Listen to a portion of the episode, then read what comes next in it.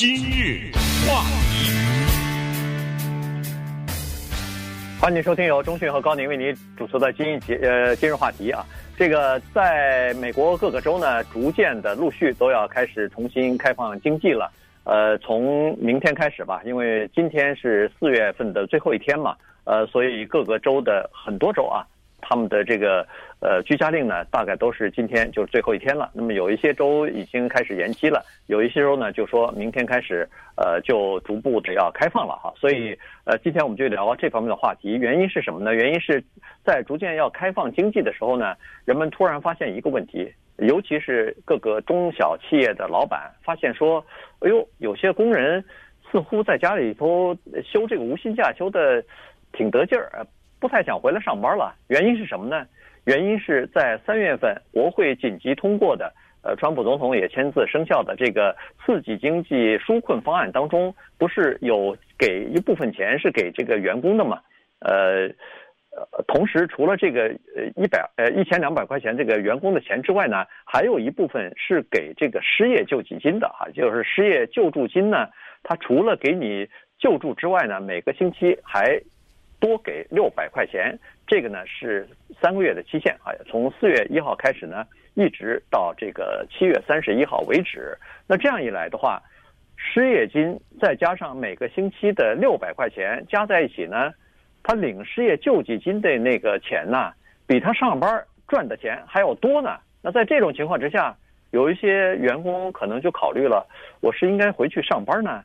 还是继续领这个救济金呢？哎，这就是今天我们的话题。因为昨天美国的劳工部公布的这个数字呢，凸显了这次疫情当中诸多问题当中的一个。之前我们也跟大家陆续讲过一些情况，就是由于这个疫情，过去比如说不被人注意的那些服务的人员受到人们注意了，不被人注意的一些行业受到人们的注意，以及呢，就是这次疫情之间让人们在家庭当中。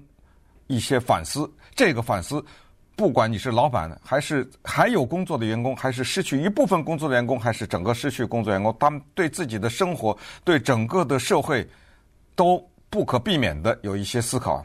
这些都是在这次疫情当中出现的一个情况，而且这些情况呢，将会非常长久的影响美国的社会。而昨天劳工部公布的这一个情况呢，又是看到了另一个问题，就是在美国拿失业救济的人，他们在家里失业拿的钱比上班拿的钱多的这样的人是多少呢？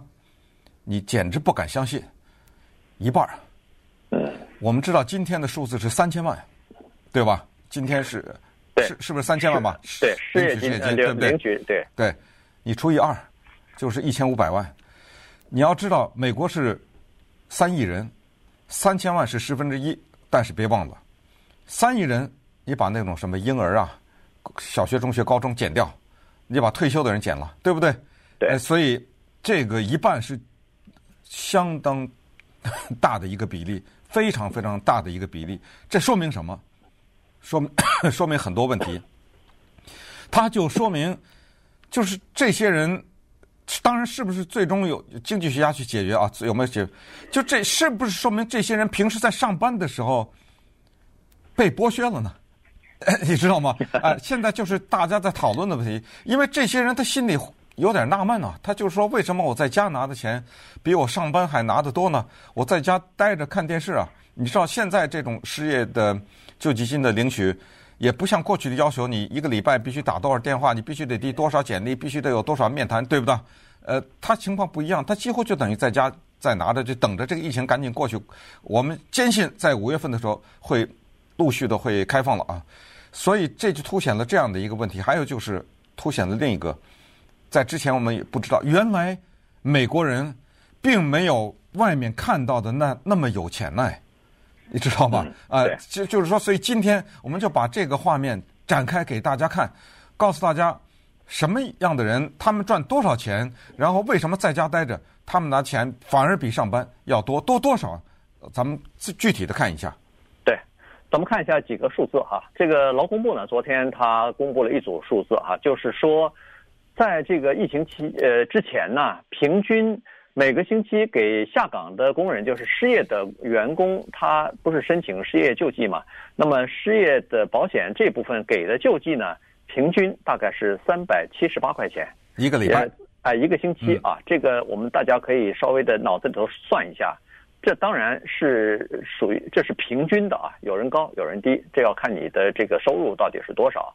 但是三百七十八块钱一个月，这个说实话，一个一个礼拜，一个星期，一个星期，一个月差不多一千多块钱，一千多块钱吧，啊，一千三左右。好了，那现在如果一个星期再加上六百块钱的话，啊，这样的话，尽管它是一个只有三个月期限的这个钱，但是呢，六百块加三百七十八块钱，那你一个星期失业领取的这个救济呃救助金呢，大概就是九百三十七块钱了吧？九百七十八。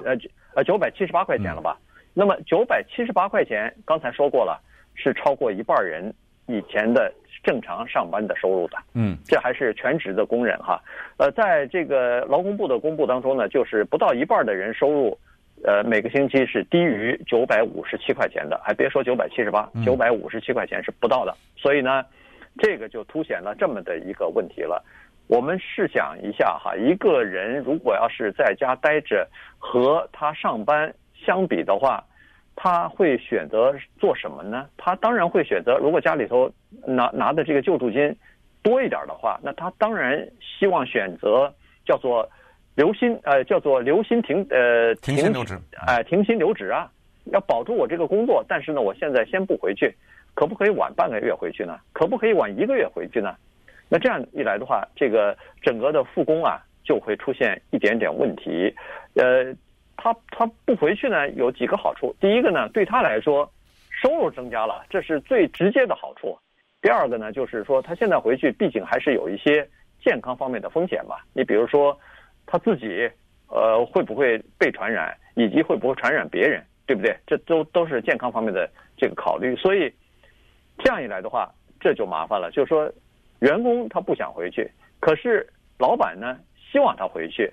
那你看，重新开放这个经济呢，这个是事先国会在批准法案的时候并没有想到的。嗯，呃，国会有有一些事情没有想到，可以理解，因为太仓促了嘛。对。呃，他需要立刻就得做出行动来，而在这个过程当中呢，民主党和共和党的诉求相当的不一样，但是因为有病情的压力，有时间的压力，所以他们就各自让了些步。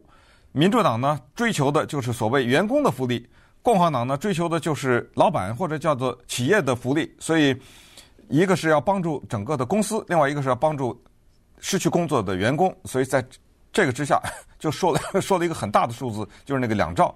呃，因为那六百块什么，就是在仓促之下这么计算出来的。这六百块是哪儿来的呢？这个数字是说过去呢。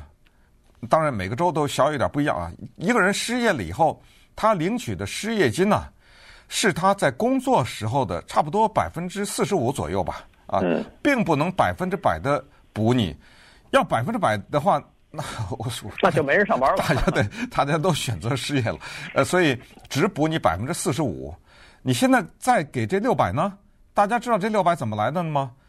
一天八小时，一个小时十五块钱。一个一个月就算你四十小时，四十乘以十五，哎，不多不少，六百块钱是这么来的，就是按照你的每小时的薪资是十五块钱，按照你是一个全职的工作人员，还不是一个兼职的，按照你是这样的计算，一个礼拜这么给你的这六百块钱，所以是这么加出来。那那刚才说了，你过去只能两领三百七十八一个月，加六百九七八，九百七十八乘以四，咱们算是一个月三千九百一十二哎。快快四千块钱了，在在家里面待着，那如果家里是两个这样的人，就是将近 八千块钱嘛，对不对？是。那所以就是这一次呢，凸显了这样的一个问题，将近一半的人有这个情况。那刚才说了，说复工，那么这里面又引出了另一个问题：为什么 老板需要这些员工回来上班呢？当然，一个生意它需要运行，这是肯定的，这是可以理解的。其实这背后还有一个前置，这个呢，就是如果你没有公司的话，你可能不太关心，或者知道的不清楚。这就是政府刚才说的，民主党和共和党在那两兆里面批的共和党强调的那部分，当然民主党也强调了啊，但是他特别强调的就是给小型企业或者中小型企业的一种叫做贷款，但是这个贷款呢，它是有条件的，呃，不是说那个你的你公司也不开工，然后你的员工在家拿着，呃，甚至有些公司拿的是叫做不停薪留职，对不对？叫做那个留职呃停职留薪呐。带薪休假哦，然后你这还拿着政府的贷款，政府的贷款就是让你发工资，不是？他这里面有个条件，而这个条件呢，和刚才说那个员工不愿意回来上班呢，是矛盾的。呃，所以稍待会儿呢，我们把这情况跟大家介绍一下，那然后再看一看员工他除了在家不上班拿的钱比上班钱多，在家他可以更安全一点，因为上班要接触外界以外，他还有另外的考虑，就是。这个行业开了以后，他拿的钱可能比以前更少，那这是为什么？那稍等，我们呢一一的把这些情况跟大家介绍一下。今日话题，欢迎继续收听由中讯和高宁为你主持的今日话题。呃，今天呢跟大家聊的就是这个失业的救助金的事情啊，这个呢可能会阻碍有一些员工呢回去上班去。呃，这个不能说是员工呃懒惰啊，或者是什么，原因是他当然会为自己和自己的家庭选择一个更好的方案。那这个更好的方案，在很多程度上是说，他们应该待在家里边领那个救济金，然后等那个救济金快结束的时候再回到公司去上班去啊。这个呃显然呃是呃这个就是出乎人的意料吧，至少是啊，几乎是行不通的，因为刚才已经讲过。这个要到七月三十一号呢，这个没可能的。我不相信这次疫情会把我们拖到七月三十一号。对，但是呢，呃，有有一种可能就是说，一开始的复苏啊，它并没有那么，呃，人就是说，客人和生呃这个生意啊，并没有马上就回来。嗯。嗯。所以呢，它是逐渐的回来。所以一开始的呃这个工老板啊，不管是餐馆的还是什么酒吧的，还是你数吧，什么旅游的呀，这个航空公司啊。他的客人都不是马上回来的，都是逐渐的。你看，现在餐馆如果要是恢复正常营业的话，它也是有规定的，说是正常满额情况之下的百分之二十五，你只能接待这么多客人，超过就没有那个安全的社交距离了。所以呢，在这种情况之下，你说原来是十个员工服务员，现在只有百分之二十五，那你再减。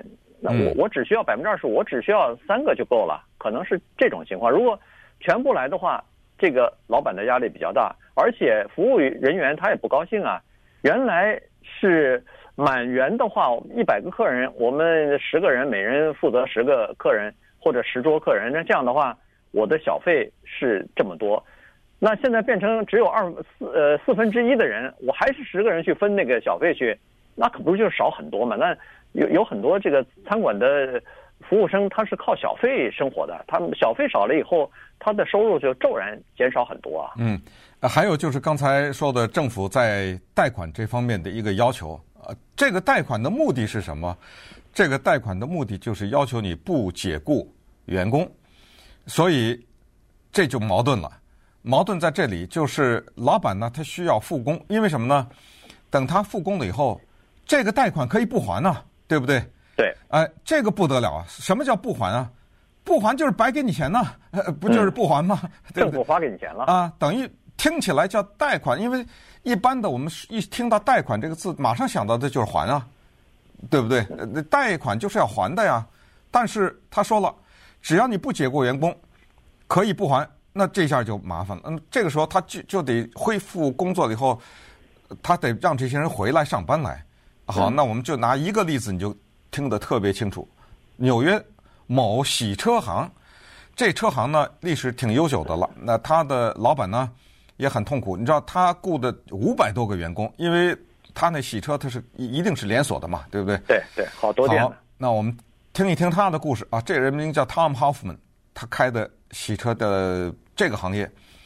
他就是万万没想到，就像所有的很多人一样，谁都没想到，就这么个行业，平时他有每个礼拜的收入，每个月的通收入，每个每一年的统计清清楚楚，他大概对这个生意有一个了解，交多少税啊，这多少员工多少钱，他给他的员工呢是每小时十三块钱，洗车的这些人，那么对于很多的人来说，这个钱也还可以的原因是，它毕竟是一个相对来说比较低技能的嘛，稍微培训一下，你拿个布在这擦一擦，里面呃车里车外的清理一下啊，就基本上是这么一个情况。可是他们遇到一个难题，他的员工这五百多人回家以后，从过去的每小时十三块钱呵呵 变成二十三了。我不知道他是怎么情况，是吧？他他的员工待在家里每小时可以拿到二十三块钱，那你告诉我，他员工愿意回来上班吗？好，现在他要复工了。纽约对他的有个要求是这样的，就是他那个洗车分里外两部分，里面的部分不行，是这样吗？对对，就是你只能擦外面，这是第一个。第二个就是他那个洗车的，嗯，整体的课呢少了。你想啊，我其他的行业没开，我的车在家里，我没开车，我洗什么车呀？对，对不对？呃，所以你回来上班了也闲着。可是我在这儿待着，我在这个车行待着的时候，我即使没有客人的话，我拿个十三块钱。同时，你不要忘了，他们这些人也靠小费，洗车也有小费啊。嗯，对。那个对不起，老板不给了，对对不对？那老板不给，我不知道他这个十三块钱含不含小费，是平均下来，反正就现在这个十三和二十三。可是现在这老板的问题是，我让这些人回来上班，我就可以白拿政府的那个贷款。嗯。这些人不回来就没了。对，他必须要让他们回来啊！嗯、回回来以后，这个小型企业的这个贷款他才可以拿到。我我的意思是拿到的是那个不用还的贷款，对，对啊。呃，你要是想还，那就不需要，没没什么限制。但是你不想还，你就必须要员工都要回来，就复工嘛。嗯，哎，复工。所以呢，这个时候老板和员工都处在两难的地位，因为员工是想了，如果我回去，我马上眼见的这最近两个月我钱就赚得少了。嗯，可是我不回去的话。那我这份工作就没了，嗯因为老板必须要找其他的人来，否则的话他怎么拿那个呃失业的这这就是这个小型的贷款呢？嗯所以这里头就是有一个矛盾哈，这个没法解决。当然这个不能怪国会哈，因为国会那个时候我们必须要考虑到，当时是一下子来了突如其来的这个失业潮来了以后呢，国会当时考虑说，我们就粗粗的算一下，然后要达成一个协议。尽可能的照顾到每个方面，但并不是特别精确。所以呢，在这种情况之下，为了减少，为了也是好意，为了帮助更多的这个失业的呃员工吧，让他们度过这个难关，所以就考虑说，与其少，不如多一点儿。这样的话呢，度过难关以后，这不是临时的嘛，就三个月嘛。所以呢，他们是做这种考虑的。呃，再加上呢，这些钱给了这个大部分都是收入比较低的了。给了这个低收入的人以后呢，你也不用担心，因为这政府补贴的这部分钱，每一分钱都会回到流通领域当当中去。这些人他马上就会把这些钱花掉啊。那这样一来的话，促进经济的促进经济发展，不是更更呃这个对经济有一份贡献嘛？所以政府在这方面呢，他倒不用太担心哈，因为算得太精确呢。可能就会影响时间。当时这个分秒必争啊，要尽快把钱送到这个呃需要帮助的人的手里头去，所以这是当时的考虑。但是有些人在家里头歇着歇着呢，他就悟过劲儿来了。你比如说有个人叫做 Tracy Jackson，他是代表一一大部分人，他是在这个德克萨斯州 Austin 这个地方一个大学里边做厨师的。他说他每个星期呃不是，他每个小时赚的钱。十块多一点儿，十块零三毛啊！哎，十块零三毛。对，顺便说一下，就是他的这种厨师，不是我们说的那餐馆的呃餐馆那种专业的厨师，他就是煎个汉堡上，估计是你像在大学里嘛，对不对？就是那种相对来说食堂里边，对比较简单的啊，不是那种真正的厨师。呃，学生食堂里边的这个厨师，所以呢，他。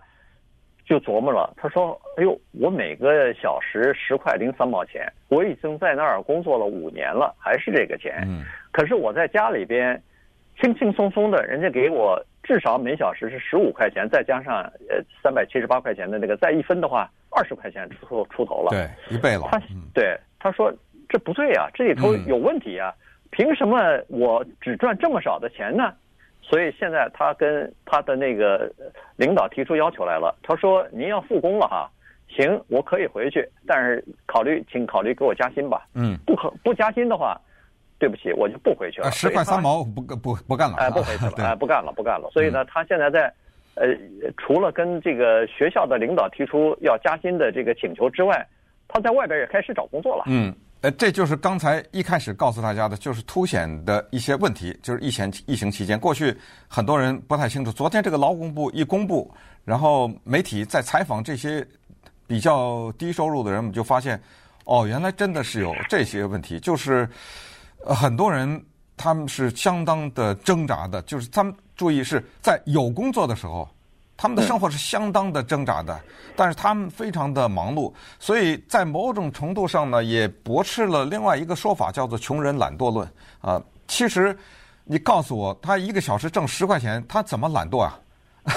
你这这他他他不工作，他连这十块钱都没有啊？对啊，呃，所以。就是说，当然很多的事情都不能这么简单的来描述哈，有很多的具体的头绪和因素，我们在这不一一分析。只是这一次政府的救助呢，就把社会的这一层人给凸显出来，就是原来他们打着两份工、三份工，带着孩子交交着房租，然后。原来他们的钱才这么少，这也就解释了为什么国会愿意给他们多一点钱，因为国会心里非常清楚，就是刚才说的，在美国有一句话叫做“收入越多越越花钱”，这一听好像有矛盾。我没收入越低越花钱，我没钱我花什么？不是，就是我的每分钱都得花了呀，因为我收入低，我这要养孩子要什么？这些时候，所以他政府放心，他我给你这六百块也好，给你多少九百块也好，你都会把它花掉。那你一花了，这经济不就启动了吗？呃，所以这就是呃这一次我们要聊的这个话题的这个情况，就是凸显出来了整个的社会的问题和一些经济方面的问题。